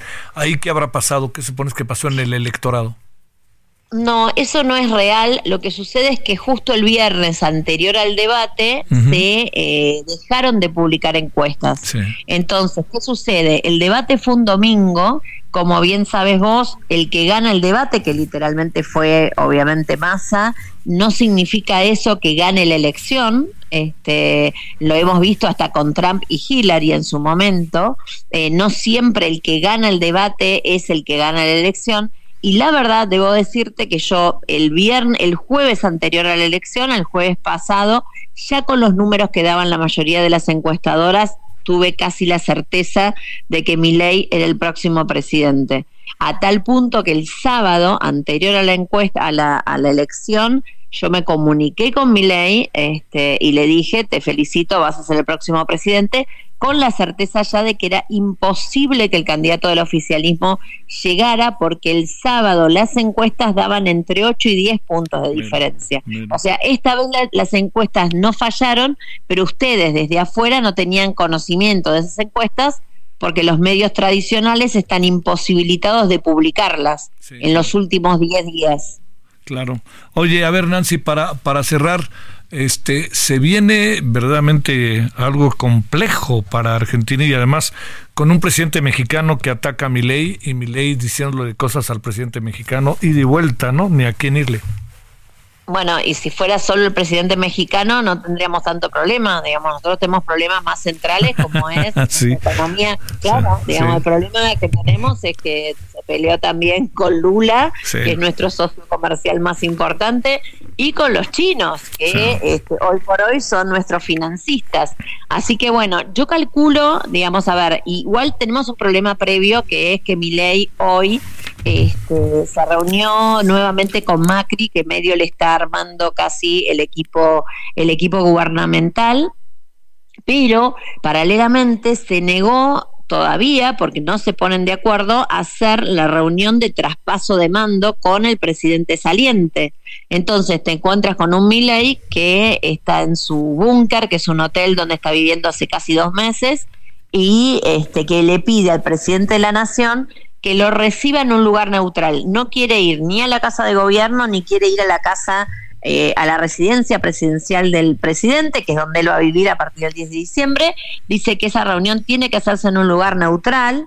Este, y bueno, ahí están los que están alrededor de él tratando de convencerlo y ver cómo puede ser esto. Pero básicamente también lo que está pasando en esta transición es que Milei le está exigiendo a su competidor, que obviamente derrotó al ministro de Economía de Alberto Fernández, que devalúe, devalúe de manera trágica y drástica. Y el gobierno actual no está queriendo devaluar. Oye, Nancy, ¿nos das unos minutitos para ir a un corte para que sigamos conversando contigo? ¿Puedes? Dale. Gracias, Nancy. Bueno, aquí seguimos y le agradecemos a Nancy Pasos. Ella es analista política. Estamos hablando con ella hasta Buenos Aires, el triunfo de Javier Milei. Eh, terminaríamos eh, nada más agradeciéndote que te hayas, hayas permanecido en la línea, Nancy. Eh, ¿Qué puede pasar en el, en el corto plazo? Reacciones de mercados, reacciones de la misma sociedad. Eh, Alberto Fernández, ¿qué puede pasar? Cristina este, Fernández, este, pues bueno, muchos dicen que ahora sí ya no tiene fuero, entonces puede pasar algo. Eh, en esta cotidianidad argentina que ya se viene de tajo a partir del 10 de diciembre. Mira, lo más importante es lo que vaya a pasar en estas dos, tres semanas hasta que la suma. Eh, lo fundamental es una transición que esperemos sea lo más ordenada posible, aunque a simple vista no se ve eso. Mi ley está exigiendo una devaluación fuerte y si no la hace este gobierno, la piensa hacer él de entrada, con lo cual, insisto, la primer perspectiva que tenemos es que a la inflación galopante que estamos teniendo, seguramente esto se profundice como una manera de sanear lo que para mi ley es economía distorsionada. Él quiere liberar el precio del dólar. El dólar hoy, en términos oficiales, está un tercio de lo que es el dólar extraoficial. Así que imagínate eh, solo pensá en, en tu economía, imagínate si de golpe el dólar este, crece un 200 o 300%. Acto seguido, por lo menos acá, que, la gente está muy atenta al precio del dólar, eh, la economía eh, inflaciona automáticamente. Esto por un lado, por en términos políticos, eh, lo que tiene que lograr mi ley es ahora consenso parlamentario, que hoy tampoco tiene, porque él tiene minoría absoluta en cantidad de diputados y de senadores, y aunque se sumen los que suma Macri, que Macri a su vez no se quedó con todo el grueso de los diputados de su partido. La alianza Juntos por el Cambio estalló, implosionó, ya no existe más. Entonces ahora son tres partidos políticos, uno el PRO, el otro la coalición cívica y el radicalismo. Y de esos tres partidos, el PRO, que es el partido de Macri, del expresidente, tampoco está entero con mi ley. Entonces, la verdad, le va a costar mucho todo lo que tenga que pasar por el Congreso. Su alternativa va a ser gobernar por decreto y obviamente la sociedad civil ya se mueve.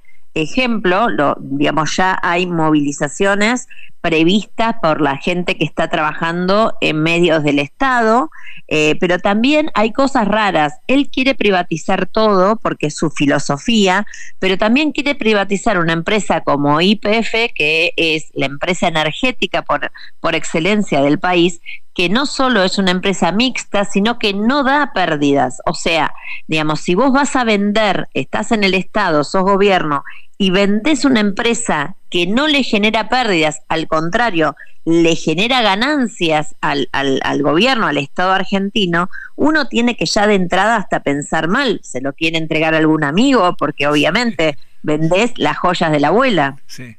Qué cosa. Oye, eh, ¿cómo dice que lo primero que va a hacer es ir a Estados Unidos y a Israel? Sí, pero ahí porque él tiene un tema, digamos así, espiritual. Tiene un tema de, alianza estratégica, pero también alega que va a ir a ver a unos rabinos eh, que son de su absoluta confianza para, digamos, hay algo místico atrás de la figura de Milei también. Él es bastante mesiánico en términos, este, en términos reales. Él cree, digamos, que en algún punto, y lo dice, que este es como una especie de enviado, ¿no? Él está convencido de, de, de que tiene un rol y obviamente hay que decirlo, él claramente irrumpió tan rápido en la política argentina que bueno, lo que uno tiene que pensar ahora es saber si realmente todo lo que quiere hacer lo va a poder hacer, si esto tiene un, este, un, un, un, digamos, logra salir rápido de, de, la crisis que inexorablemente va a venir primero, sí. este, y qué va a pasar con la gente, porque, digamos, una inflación desatada en un país con el 40% de, de, de pobres significa que van a hundirse en la pobreza, por lo menos en el primer tiempo, el 60%. Sí, sí, sí, sí. Oye, este, y por último, te planteo, eh, digo, entiendo que todavía ni entra, ya están pensando en cosas, pero es inevitable este, una mirada así para un país tan querido como Argentina, lo que puede pasar, etcétera. Eh, ¿Va a ser difícil que pueda acabar su administración? ¿O qué piensas con el Congreso como está? Ahora, ¿Qué piensas? Eso, eso, digamos, tiene que ver con cómo él logre eh, moderarse de alguna manera o negociar lo que él pretende hacer con la realidad. Digamos, eso está en manos de él, obviamente. El otro peligro es su vicepresidenta, porque convengamos que Milei es un liberal en términos económicos, pero un conservador en términos políticos. Sí, sí, sí. Y su vicepresidenta aún más. O sea, ella ya dijo que por ella quiere derogar la ley del aborto en la Argentina, este, a ella no le gusta el matrimonio igualitario. Hay un montón de derechos. Ahora, la gente cuando votó a Milei no votó ir en contra de todas esas cosas. Claro. Votó a Milei porque estaba harta de la situación económica. Pero yo conozco muchos votantes de mi ley que obviamente están a favor del matrimonio igualitario, están a favor de la ley del aborto para que las mujeres puedan decidir y están a favor de un montón de derechos. Entonces, digo, la verdad, vamos a tener que transitar y esperemos, digamos, que este, su Dios o el Dios lo ilumine para que él entienda que no es lo mismo estar de campaña que ejercer la presidencia y que él tiene que ser presidente del 100% de los argentinos, no solo del 55% que lo votó. Y también es importante que él entienda qué dijeron las urnas, porque las urnas no dijeron todo lo que tenemos hasta ahora está mal. O sea, las urnas dijeron estamos hartos de que en términos económicos este país esté para atrás con toda la riqueza que tiene, pero no dijeron ahora no queremos que los homosexuales se casen.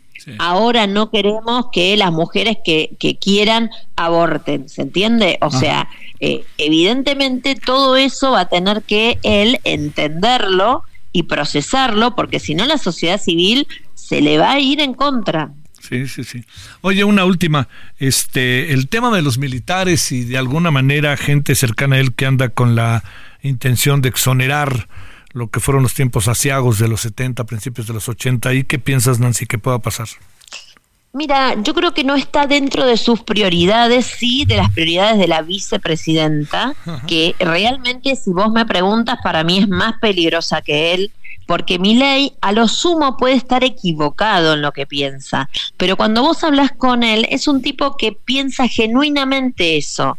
La vicepresidenta, que es una mujer que no solo es hija de militar, que esto no sería nada malo, sino que reivindica lo que, lo que, lo que fue el terrorismo de Estado y la dictadura, y que pretende que este, los, los eh, genocidas estén en libertad, ella sí es realmente preocupante. Cualquier cosa que pueda hacer, incluso terminar exonerándolos, o mejor dicho, este, dándoles el indulto, eh, si mi ley se va de viaje, ¿se entiende? O sea, y es más, hay quienes, obviamente, la miran de reojo porque ella, diez días antes de que fueran las elecciones, lanzó su propia agrupación con su propio isólogo una V, eh, emulando la V de la victoria del peronismo, pero este, pintada en violeta, porque ya se llama Victoria, este, pintada eh, en violeta con la bandera celeste y blanca.